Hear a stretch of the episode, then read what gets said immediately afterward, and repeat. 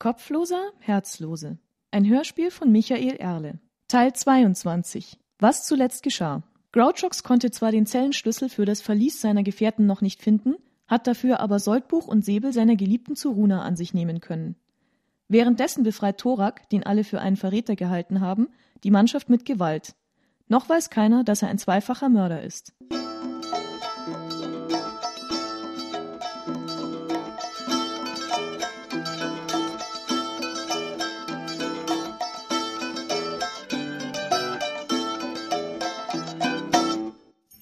Also, raus da! Mir nach und passt auf, wo ihr hintretet! Die haben ihre Waffen in einer Hütte! Hier!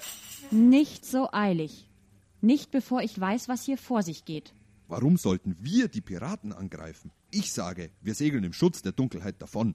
Amir schnitt im Dunkeln eine Grimasse. Und was dann? Die Hortensie holt die Güldesel ein, bevor es Mittag ist. Außerdem ist längst die halbe Ladung von Bord. Eure Waffen, unsere Kriegskasse. Du hast recht. Wir können so nicht entkommen. Darum sage ich, wir stürmen den Turm. Ich überliste die Türwache, sie öffnet mir, und bevor sie wissen, wie ihnen geschieht, haben wir sie alle von der obersten Zinne geworfen. Die Hütten stehen so weit weg, dass der Rest der Bande nichts davon merkt. Wir können ihnen im Schlaf die Kehlen durchschneiden. Erstmal an die Waffen, dann sehen wir weiter. Wir können nicht einfach von der Insel verschwinden. Ist aber gefährlich, auch wenn wir die Überraschung auf unserer Seite haben.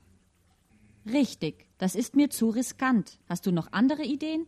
Wir zerbrechen das Ruder der Hortensie. Dann können wir die Güldesel nach Hause bringen, auch wenn ein Teil der Ladung schon fehlt. Natürlich nur, wenn wir den Weg finden. Keine Ahnung, wo wir hier sind. Irgendwo im Osten.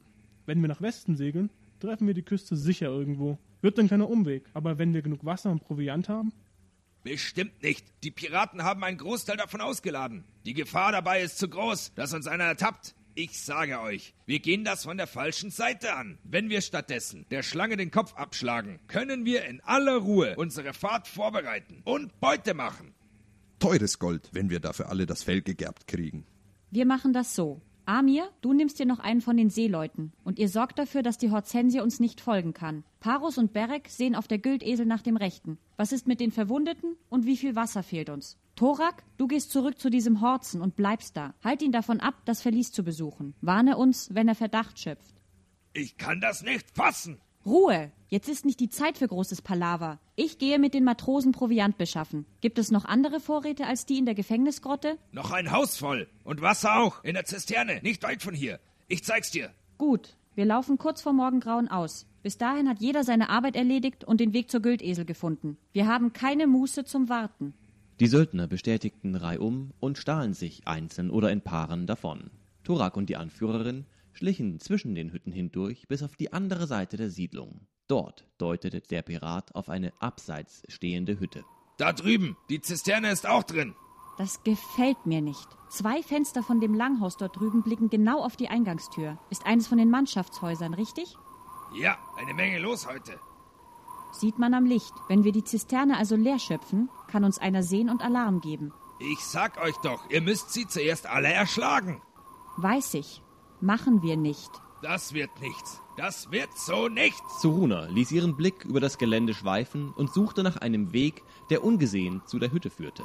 Dabei wurde sie eines Lichtes gewahr, das am äußersten Zipfel eines Landausläufers brannte, der abseits der Bucht ins offene Meer ragte. Ganz offensichtlich hatte dort jemand ein Feuer entzündet, doch der Zweck war ihr nicht klar. Eine Leuchtmarkierung konnte es nicht sein, da sie nicht die Hafeneinfahrt kennzeichnete. Auch ein Wachtposten war es nicht, denn dafür gab es ja die Türme auf den Hügeln. Sicherlich verirrte sich hierhin auch kein Wanderer, der dort sein Lager aufgeschlagen hätte. Sie würde der Sache vielleicht später auf den Grund gehen. Im Augenblick gab es aber Dringenderes. Sie begab sich zurück zur Gefängnisgrotte. Dort standen sechs Seeleute der Güldesel bereit, von Zeruna zum Verladen der Vorräte angeführt zu werden. Paros und Berek waren schon zum Schiff aufgebrochen. Amir hatte noch auf die Anführerin gewartet. Sie nahm ihn zu einer kurzen Besprechung beiseite. Wie sieht's aus? Das wird schon hinhauen. Thorak ist merkwürdig. Führt er was im Schilde? Das meine ich, dass er so auf den Sturm des Turms drängt. Und sonst? Hättest du es gemacht? Vielleicht, aber nicht so. Ich frage mich, was er wirklich ausheckt. Sicher eine Palastrevolution. Die ganze Beute. Hm, weil wir nicht mitspielen, könnte er uns in den Rücken fallen. Ist es dann eine gute Idee, ihn zu seinem Piratenkapitän zu schicken? Da kann er uns wenigstens nicht auf die Finger schauen. Besser, er bleibt uns vom Hals. Außerdem soll er nicht wissen, dass unser Spion schon länger unterwegs ist. Aber warum? Weil Grautschocks unser Ass in der Hinterhand ist. Du wirst sehen, wenn es hart auf hart kommt, haut der uns raus. Du drückst dich selber. Er ist nur ein Tu nicht gut. Und dir hat er den Kopf verdreht. Zeruna blieb die Luft weg. Was? Du weißt genau, was ich meine. Wie kann ich dem Grouchox trauen? Wie kann das irgendjemand? Außer dir. Und jeder sieht warum. Soll das heißen, ihr glaubt alle, dass ich mich an der Nase herumführen lasse? Merk dir diese Worte, Amir. Ich bin kein dummes Ding, mich zieht keiner über den Tisch. An dem Tag, wo mir das passiert, hänge ich den Säbel und den Kürass an die Wand und werde Waschweib. Aber bis dahin sollte jeder, der etwas anderes behauptet, auf seine Zähne aufpassen. Auch du. Sie ließ ihm einen Augenblick Zeit zu antworten, doch er sagte nichts.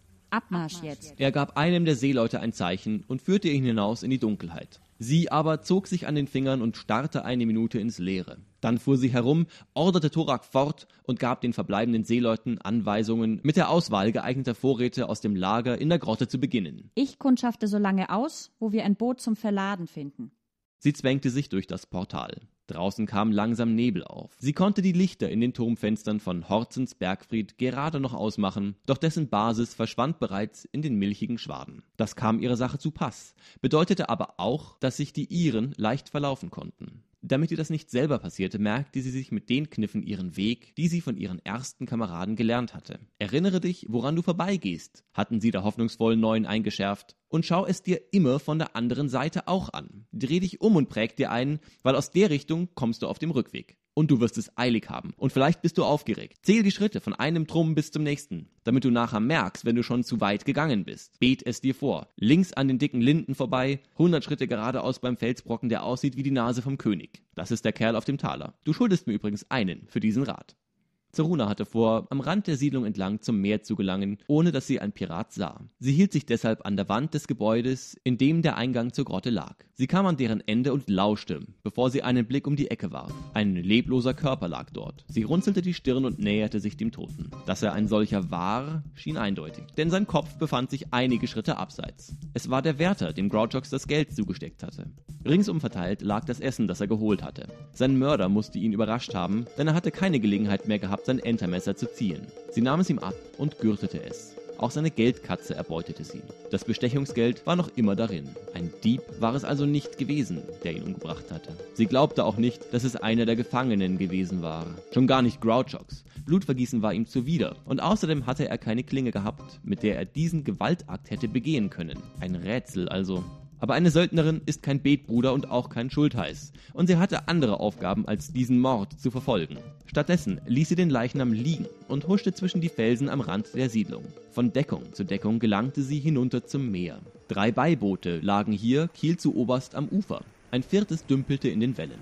Es war am Ende eines Stegs festgemacht, der etwa zehn Schritt weit ins Wasser hineinragte. An dessen landwärtigen Ende lag Holz und Seilzeug zum Ausbessern der Schiffe und Boote, die Überreste von Reparaturen und ein Berg aus gebrochenen Planken, gesplitterten Belegnägeln und anderem Schrott der Seefahrt. Hier hielt niemand Wache, und so schaute sich Zeruna in Ruhe um. Sie konnte nichts entdecken, das ihre Aufmerksamkeit erregt hätte, und so machte sie sich wieder auf den Weg zurück zur Gefängnisgrotte. Dort angekommen überprüfte sie noch einmal, welche Güter die Seeleute zur Mitnahme ausgewählt hatten, dann lud sie sich einen Sack Rüben auf, ermahnte die gleichermaßen schwer bepackten Matrosen zur Ruhe und führte sie auf ihrem Schleichweg zum Meer. Sie versteckten ihre Beute unter einem der umgedrehten Boote und kehrten zurück in die Höhle, wo sie sich abermals beluden und zum zweiten Mal hinuntergingen. Soruna plante, am Ufer entlang die andere Seite der Siedlung zu gelangen und sich von der Seeseite dem Zisternenhaus zu nähern. Doch ein merkwürdiges Geräusch aus Richtung des Turms ließ sie innehalten. Es klang wie ein Steinschlag oder der Einsturz einer schlecht gebauten Mauer, gefolgt von einem scheppernden Geräusch und ein paar eiligen Schritten. Sie wägte kurz ab, was zu tun sei und entschloss sich, nach dem Rechten zu sehen. Ihr bleibt hier. Versteckt euch unter den Booten und macht keinen Mucks. Sie zog ihr Entermesser und bewegte sich in die Richtung, aus der sie das Geräusch vermutete. Dieser Weg führte sie in das breite Geröllfeld, das sich zwischen Bergfried und Dorf erstreckte. Sie konnte im Nebel nur zehn Schritt weit sehen und verließ sich deshalb ganz darauf, dass sie einen unvorsichtigen Piraten lange hören würde, bevor er sie sah. Lange Zeit aber konnte sie weder etwas erkennen noch hören, und so tappte sie weiter geradeaus. Sie überquerte den Trampelpfad, der vom Turm hinab zu den Hütten führte. In großen Abständen machte sie nun vor sich einen Klang wie von verrutschenden Steinen aus. Irgendwer war also noch dort und bewegte sich ebenso wie sie über den Hang. Sollte sie trotzdem weitergehen? Eigentlich hatte sie keinen Grund dazu. Niemand hatte hier Alarm gegeben, und je weniger Aufregung herrschte, desto besser für sie. Vermutlich war es sogar einer ihrer eigenen Leute, der hier herumtölpelte. Trotzdem ging sie weiter. Sie spürte eine undeutliche Neugier, ein Kribbeln im Bauch, das sie vorantrieb. Es war eine Dummheit, dem nachzugeben. In den langen Jahren ihres Söldnerlebens hatte es aber, selten und unvorhersehbar, immer wieder Momente gegeben, da hatte sie sich auf ihre Instinkte verlassen, statt auf ihre Vernunft. Meistens war sie damit gut gefahren und ein oder zweimal hatte es ihr sogar den Hals gerettet. Dies schien ein solcher Fall zu sein. Sie ging weiter, spitzte die Ohren, verharrte, wenn sie glaubte, etwas zu sehen. Ihre Vorsicht war aber umsonst, denn sie fand nur Steine, Felsen und noch mehr Steine. Sie musste dem Kamm des Hanges schon sehr nahe sein, vermutete sie.